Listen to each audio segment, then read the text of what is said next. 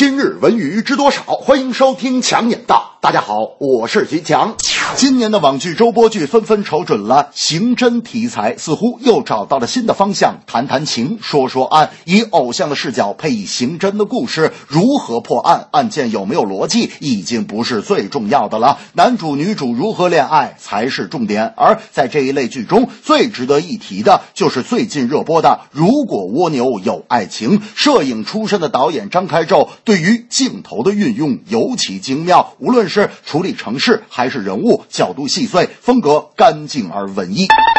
剧集对两人感情的处理是细水长流的渐进式情感，在淡淡的相处中相爱。这种处理不仅让感情在刑侦的氛围里不显得突兀，对于两位主角恋爱历程的塑造也大有好处。但是由于原著就是主打言情牌，侦探推理还在次要，所以电视剧的拍摄和改编倒是增强了原著的质感。只是小说内容实在撑不起剧集体量，显得过于轻薄了一些，使得。案子实在太简单，推理也不复杂。大明特别爱看侦探推理漫画，经常去书摊买回家来看。可那天我看见大明手拿一本侦探漫画，脸都气红了。我拿过书来一看，只见角色目录有一个人名的旁边，不知谁拿蓝色圆珠笔画了一个箭头，箭头边上写了两个大字：凶手。近日，国足主帅里皮带领中国队正在昆明海埂进行训练，也第一次在媒体面前亮出了分组对抗阵容。训练的这几天，里皮向球员强调最多的就是抓紧时间。他希望全队能够尽快熟悉自己的战术，尤其是在进攻方面，里皮特意安排了进攻专项训练，前场多人的小范围配合，还有从中场到锋线区域的推进。在这期间，配以一些边路传中的尝试，球队也感受。受到了里皮的向前哲学。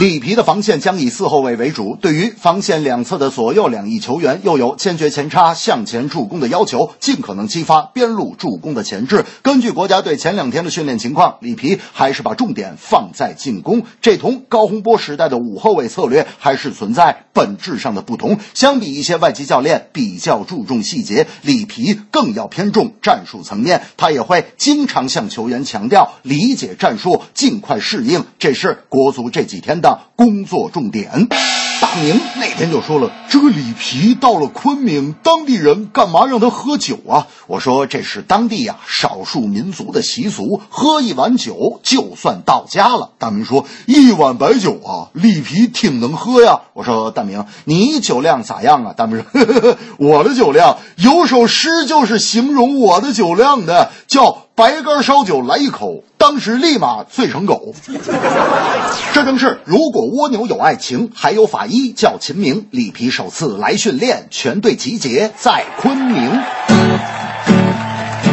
蜗牛有爱情，小说太流行，侦探推理是行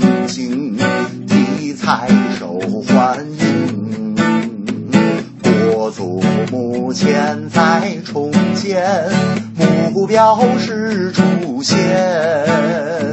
名帅里皮当教练，带来全新。